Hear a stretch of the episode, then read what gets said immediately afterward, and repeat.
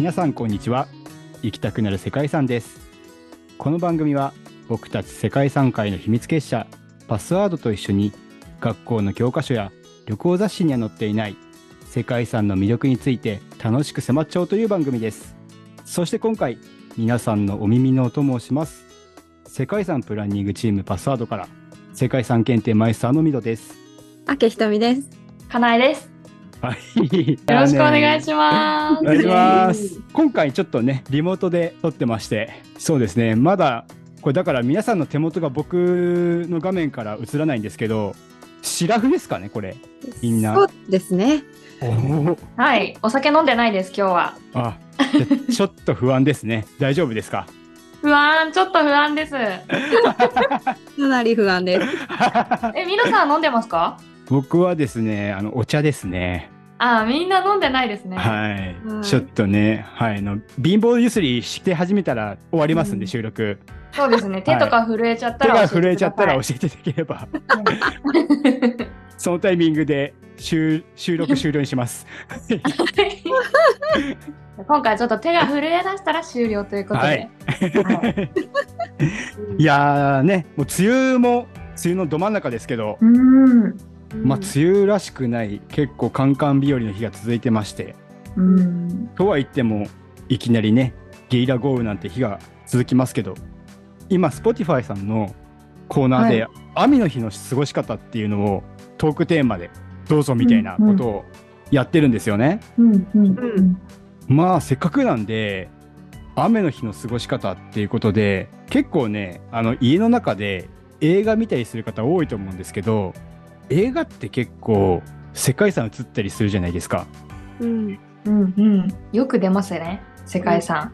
出ますよね、う。。うんなので、まあ、今回はちょっと今までこういった形でやってこなかったんですけど、はい Spotify さんのトークテーマで雨の日の過ごし方ということで、ここにいるみんなのおすすめの世界遺産が映っている映画について紹介し合おうかなと思ってます。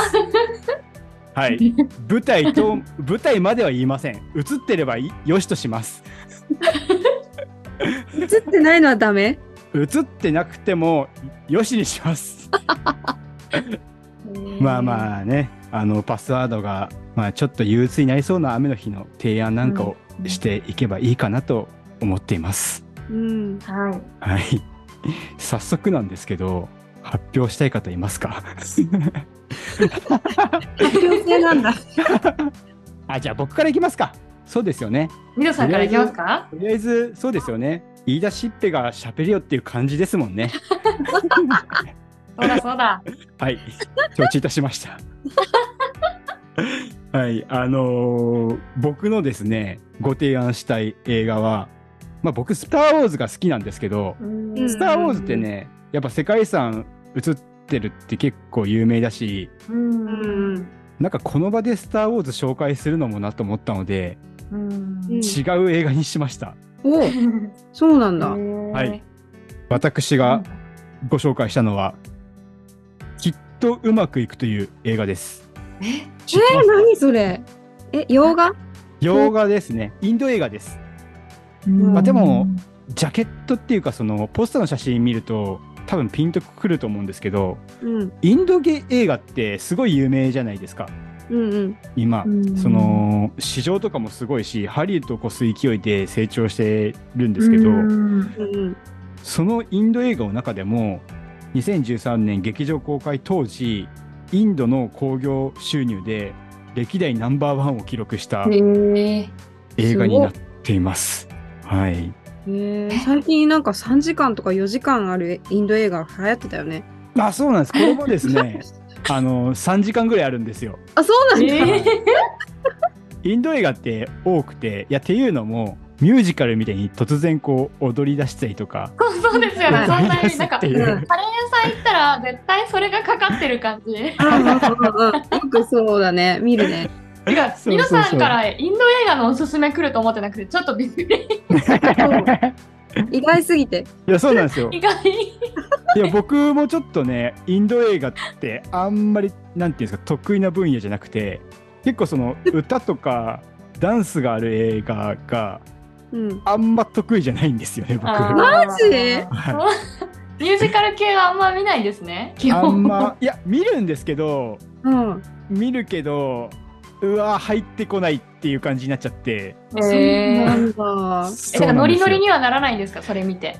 なんないっすね。なんか じゃあなぜに？いやまあなんか結構ねあの流行ってたんですよね当時。うんでやっぱポスターがすごくなんて言うんですかねイコミックっていうかすごいキャッチーなポスターでなんかお尻の形をした椅子に3人のインド人が座ってこっちを振り向きながら満面の笑みを振っているっていうなんていうんですかねポスターなんですよ。ああ、私結構好きかもしれない。へそこーにそこにもう背景とか何にもないんですよ。本当にもう真っ黄色のスクリーンにそのニコニコ笑って お尻の椅子に座ってこっちを振り向いているインド人3人に、まあ、日本語のタイトルでひらがなできっとうまくいくっていう言葉だけ なんか無条件にその言葉を押し付けてるかのようなタイトルですね。そうそうすよ気になるじゃないですか。確かに。そうだからうん見てみたんですけど、うん。まあ、話の大筋を話しますとねあのまあ、結構やっぱねインド映画でそういったなんていうんですかねポスターっていうこともあって明るい内容なんですよ比較的に。うん。はいで舞台はインドのこれ架空上の、えー、と場所なんですけどもインドの屈指のエリートの理工系の大学でインドって結構そのテクノロジーとかすごいじゃないですか。うんその中でも、えー、とトップの大学に本当限られた高校生しかあの合格できないようなそういった屈指の大学に合格した、えー若いインドの男性が主人公になってるんですけどうんそのポスターに写ってる3人が要はなんていうんですかね 主人公っていうかになるんですよ。で主人公の一人が本当にひょうきんなキャラでもう破天荒うん。っていうんですかね、本当こう学長にいたずらしたりとかするけど頭めちゃくちゃいいそんな主人公が一人いましてうん。まあランチョウっていうですねあのこの 映画の中では名前を使ってるんですけどそのランチョウともう一人理工系の大学に合格してるのになぜか機械よりも動物が好きなファランっていうことを。うん。理工系の学校通っててやっぱ論理の世界じゃないですか。うん。なのに何でも神頼みする。ちょっとわけのわかんない子。この3人がそのポスターに写ってる3人でこう日々の大学生活を楽しく送っていくっていう映画なんですけど、うん。まあ学生の特有のこう学生寮とかの暮らしのこうドタバタ劇だったりとかまあそこにこうなんかハッピーなこととかサプライズがあるとみんな踊り出すっていうインド映画特有のね。世界とか、うん。かと思えばちょっとねなんか強烈なその当時のインドの学歴社会の縮図を表したようなちょっといじめの問題とかうん。センシティブなシーンがあったりでも踊り出すっていうねちょっと、ね、ハッピーな感じの内容なんですね。そうなんですよ。深刻なシーンもあるんですけどうんなんかもうどんどんハッピーになっていくと。んん。そんな映画なんですけどこれ途中で話がですねミステリーに入ってしまってうん。その先ほどの主人公の、まあ、超頭が良くて破天荒なランチョウっていう子が卒業した後に失踪するんですよ。うんでその残りの2人の友人たちがその友達をもうインド中とかこう走り回って探しに行くっていう話なんですけど話の途中でまさかの大どんでん返しがあるんですよ。ええなんかそうですねこれ楽しい映画じゃないのっていう展開に途中からなってくるんですね。えー、なるほど。すごいね。っていうまあね大まかな、あのーあらすじなんですけどちょっとこれ以上言うとネタバレになっちゃってあのうん全部言っちゃうんで ここまでにするんですけど、えー でそこでまあ世界遺産ですよね。うん。でここの世界遺産出てくるのがまあインドっていうこともあって、イはい。ンドの山岳鉄道群という世界遺産がいるんだ。か、そっち。出てくるんです。はい。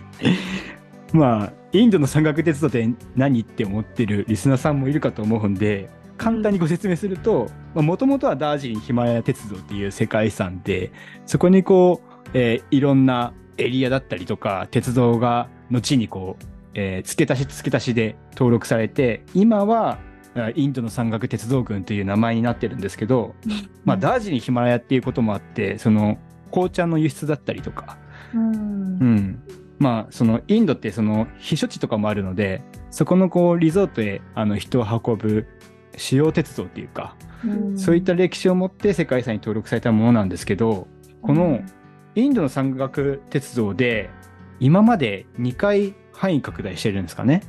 かい範囲拡大そうなんですよ。はい。うん、で一番直近の2008年にあのシムラーっていう土地があるんですけどその、うん。カールカシムラー鉄道っていうのがあってそれがガッチャンコして今のインドの山岳鉄道群っていうネーミングに変わったんですけどうん、このシムラーっていう場所が今回のこのきっとうまくいくの重要な場所の一つであ、14地点になるんだ。重要なんですよ。うん、あのさっきの途中で失踪しちゃう子がいるじゃないですか。はい、その失踪しちゃう子の地元がシムラーなんですよ。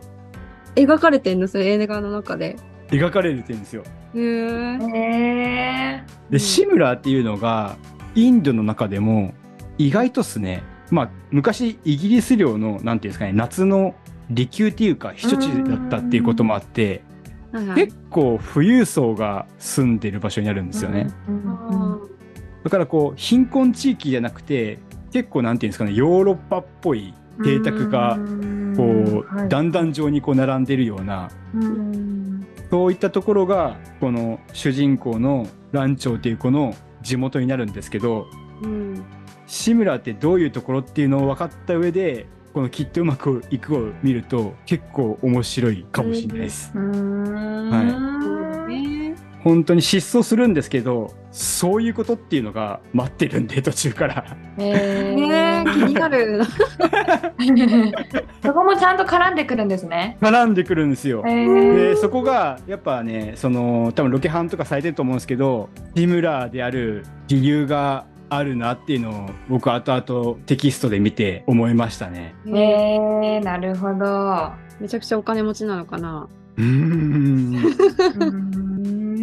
そうなんですよね。でも富裕層が住んでいるエリア地元っていうのがかなり効いてくる。ははいい。なんか今のそのねシューラーの話とか夏の利休になってたとかなんかそういう話聞いただけでも映画見るとあここかとかうんあなるほどねってなりながら、ねはい映画見てますよね。うんそうですよねう。んうん、まあ本当になんて言うんですかねコミカルな映画なんでうんポスター見ただけでなんじゃこりゃって気になるかと思います。ね。はい。ねニコニコのインド人3人がおけつの形をした椅子に座りながらこっちを 満面の意味で振り向いてコピーで「きっとうまくいく」っていう書いてあるポスターが。今ビジュアル見てみた。あ見ました？めっちゃおもろいね。青と赤と緑のお尻。あーそうそうですそうです。う色の子に座ってる男性3人。なるほど。はいということで僕からのおすすめはインド映画の「きっとうまくいく」という映画でしたねおーえちょっと待って私そんなプレゼンし持ってきてないよ。私もそんな話せないですよ。いやいやいやいやすごいじゃん。すごい。全く関係ないところから行くかもしれないよ。えー、全然全然関係ないひとりさんは何なんですか？おすすめは。私ね一番好きな映画がアメリカとイギリスで作ったヘアスプレーっていうねおお懐そかしいれこそそうなミドさんと真逆のミュージカル映画がもう私は大好きで。はいはいはいなんかミュージカルっていうのは知ってますね。なただ見たことはなくて。うんうんうんうん。だけどそうミュージカルとしても流行っててこれ多分リメイクなのかな？うん。ああそうなんですね。そう。でもまたリメイクして舞台になったりとかしてて日本でもあの渡辺直美さんが主人公になって舞台になった。数年前やってたと思うんだけど。へえなんかね私この映画見るとねものすっごいこう明るく前向きな気持ちになれるんだけど、へえね舞台は1962年のアメリカなんですよ。あアメリカなんですね。うん、あのワシントンとかに近いボルチモアっていうところで、はいはいはいはいはいはい。でその当時は60年代ってまだ黒人差別の風潮がうん濃い時代ででその黒人差別と、えー白人至上主義の人たちとかとその争いながらでも楽しくこう踊りながら音楽を感じながら最終的にはあのティーンにめちゃくちゃ人気のあるこうローカル番組があってそれのほとんどが白人専用の番組なんだけど月に1うん。回ブラックデーっていうのがあるわけ。へえ。でも最終的にはその番組が結局そのブラックデーを廃止してみんなでこうそういうのやめようよみたいな。差別やめよう。うん。差別廃止します。この番組やってって終わるすごいハピネスストーリーなんだけど、へえ。あのー主人公が超ビッグサイズのちょっとぽっちゃりの女の子で、クレイジーその子がもう超前向きでもう黒人なんとか白人とか関係ないじゃんみたいな。感じでうん。みんなで楽しくダンスすればいいじゃんっていう、へえ。あのーもうその当時は白人専用とか黒人専用とかあるような時代だから一般的にはそういうこと言っちゃダメだし言ったら逮捕されるみたいな時代なんだけど、もうトレイシーはそういうの関係なくて、バンバン黒人さんのこう集まりの中に入っていったりとかうんもうなんかそうやって自由にやっていくのがすごい楽しくて。でその音楽もものすごくいいわけよ。うんでここには世界遺産のなんか映像とか全く出てこないんやけど。ねあのね久しぶりに見直したら 見返したら最初の冒頭のこの子高校生なんだけど高校生の授業の中で先生がエベレストより高い山があるって言ってエベレストは一番高い山じゃないんだっていう話をするわけ。でえそえエベレストやと私は思っとったからうんなんやろうと思って調べたわけよ。なんだと思う、山？山。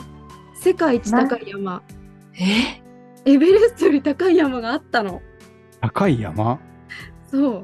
それが、なんとよ、ハワイのこ火山国立公園の中にある、そういうことか。あの、えっとね、ジンボラソ火山っていうのがあって、はいはいはいはいジンボラソ火山っていうのは標高6268メーターらしいんだけど、はい。地球の中心からの距離が世界一って、はいはいはいはいはいはい。い、やー私ちょっとびっくりしちゃってさ、ねあー。そういうことっすね。まあねそんなのを考えさせられたけど。なんか今回さミドさんから好きな映画何ですかって言われてはい。考えてたら、もう出てくるものが全て私ねそはい。の黒人さんの差別をやめようっていう映画がもう全部好きだったからへなんかね出してみたらめっちゃ好きなのがそれヘアスプレーで。ーはい。で「天使にラブソングを2」が好き。インおビクタスが好き。おもう全部黒人奴奴隷奴隷制度廃止しようとか黒人差別。そういうのがうんねなんか好きなんだなっていうのを今回感じましたね。もう一個紹介していい？ぜひ。最近ねなんか私アニメーション見るのも好きなんだけどはい。ネットフリックスでやってた「スピリットレンジャーズ」っていうアニメがあるわけよ。へー聞いたことない？初めて聞きました。「Let's Go スピリットレンジャー」っていう歌があるんだけどさへー それ何かというとなんかアメリカのネイティブアメリカンの、えー国立公園を守っている家族がいてで3兄弟いるんだけど3兄弟、まあ、お父さんお母さんがレンジャーででその子供たちもその大自然とか動物たちが大好きな子供たちででお父さんお母さんに憧れてそのキッズレンジャーみたいなのになりたいみたいな感じで家族全員でその国立公園を守ってるレンジャーなんだけど、その3人がキッズたちがネイティブアメリカンのスピリットをなんかこうネックレスペンダントみたいなのも持っててそれをこう振り回すとそのスピリットを感じて変身するの。なんかワシになったりクマになったりカメになったりするんだけど変身するとその国立公園の動物たちと喋ったりスピリット同士で喋ったりできるわけよ。でそうすると、あの国立公園が例えばすごい嵐になったりとかものすごい雨が降ってる状況を、なんでこうなってるんだみたいな感じでなんか 返信してちょっと動物たちに聞いてみようみたいな感じで行って行ったらそこでこう山と太陽が喧嘩してたりするわけよ。風と太陽が喧嘩してたりでもっと私はここにもっとこう光を照らしたいのにとか 言って喧嘩してて。だからそういうこうなんだろう。あの国立公園のなんて言うんだろうレンジャーさんとかその、ね、あの自然とかあとネイティブアメリカンの精神性とかを勉強するのにもものすごく楽しく勉強できたうんだったんでうん本当になんか子供たち向けの映画あの、うんアニメなんだけどそれでも大人もすごく楽しめるしぜひおすすめしたい番組ですね。アニメっていうのもありですね。すごい。なんか私もその黒人奴隷制度撤廃前後くらいの映画結構たくさん見てきたんですけどでも今おっしゃってたのは私2つとも見たことがないのでちょっと気になりました。でもねなんかうん歴史の歴史が大きく変わる瞬間じゃないですかその辺って。う、うん。ん。それが描かれてるっていうだけでもだから目に焼き付くし話の内容も焼き付くしでなんかすごい印象に残れますよねそういう映画って。そうだうね。んあの最近あれですよねアカデミー賞取ったグリーンブックとかもそうですよね。あーあれもすっごい素敵ですよね。えー、なんか見てないな。なんかね南北戦争があった影響でやっぱ南と北でうん黒人社会が結構変わってたじゃないですか。そうですね。で南はかなり黒人に対して冷たいっていうかうんでそんな中であの黒人の大金持ちがいてうんでその方があの白人の貧困層の人を雇うんですよ。秘書として。まあ、ドライバーかなドライバーとして雇って、うん。でシンガーなんですけどそのアメリカの南部をツアーして回ると。うん。でそれで、えードライバー兼ボディーガードとして雇うっていう話なんですけど、うん。その貧困層の白人はかなり黒人に対して偏見を持ってるんですよ。うん。もうなんか家の中で黒人がなんて言うんですかねあの水道の修理来たら奥さんがお茶っていうか水を出すんですけどその黒人の作業員たちが飲んだ水を飲んだコップをなんかそのままあの奪い去るように取ってゴミ箱に捨てたりとかえー。そういう偏見を持つんですけどその大金持ちの黒人のシンガーの下で働くことになってうん。一緒に、まあ南部ってかなり危険なんで黒人にとってはその時代。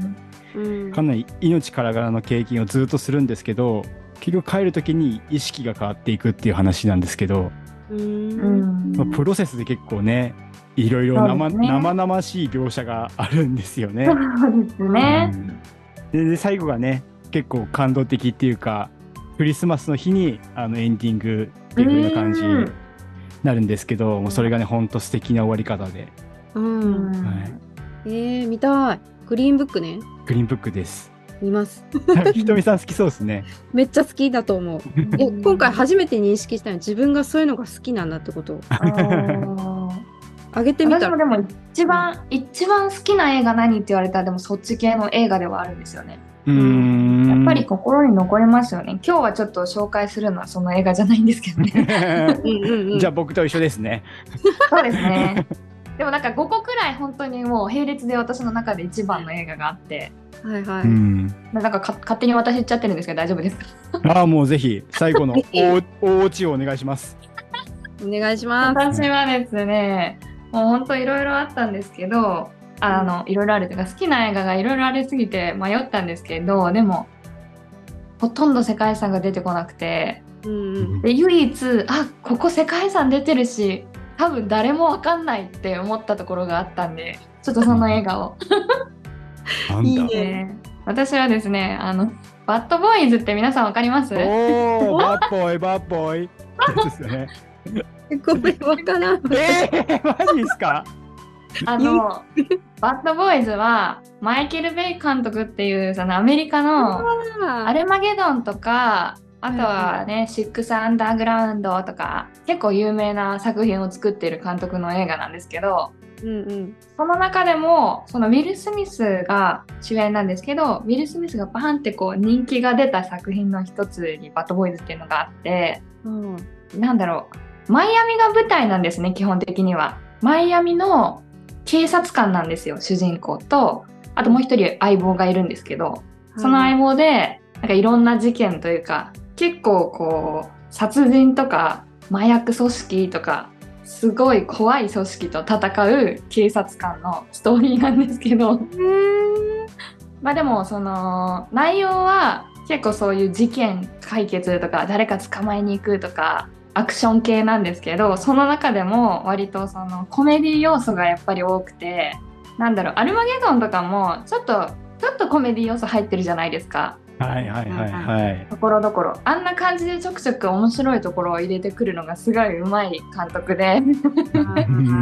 バッドボーイズもちょっとふざけながら進んでいくストーリーなんですよね。うん。私が好きなのはバッドボーイズの3作目の「バッドボーイズ・フォー・ライフ」っていう回なんですけど。最近のやつですね。最近です最近です。うん。そこで出てくる世界遺産がメキシコシティメキシコシティのメトロポリタン大聖堂っていう聖堂がメキシコシティってあの歴史地区が世界遺産に登録されてるじゃないですか。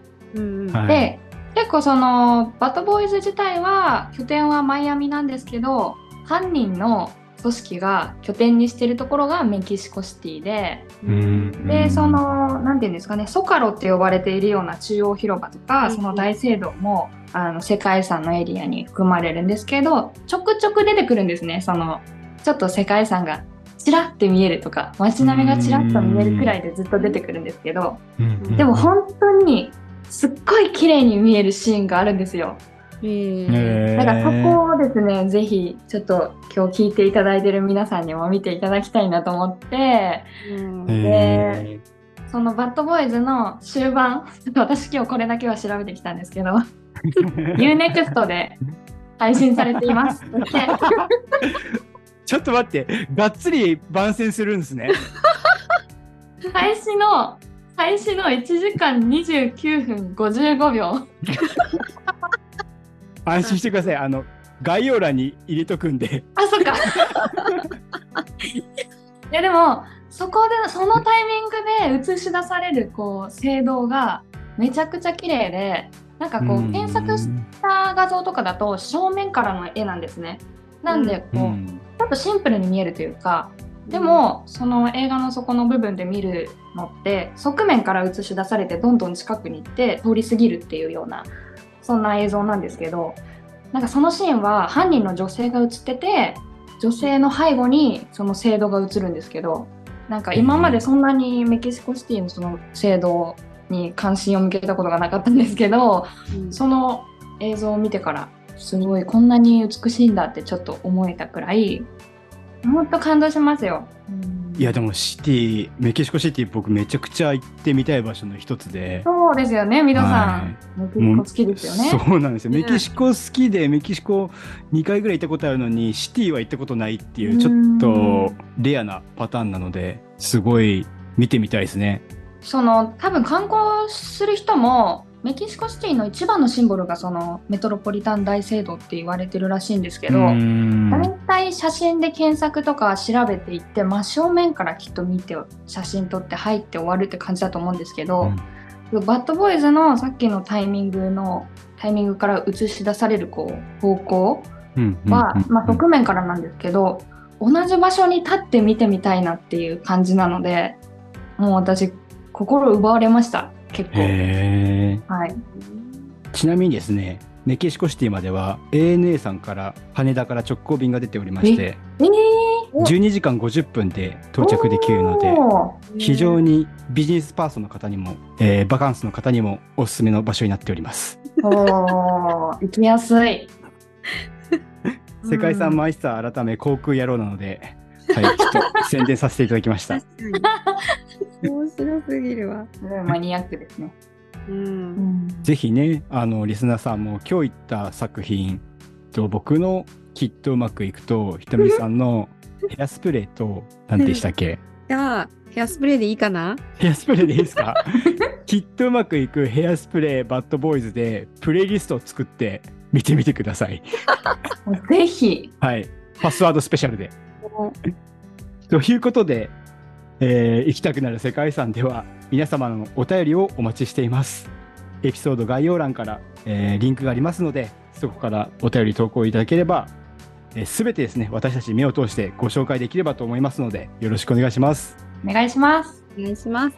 番組フォローまだの方は Apple Podcast、Spotify、Amazon Music など各種媒体からフォローだったり評価付けができるのでフォローと高評価いただけたら嬉しいです。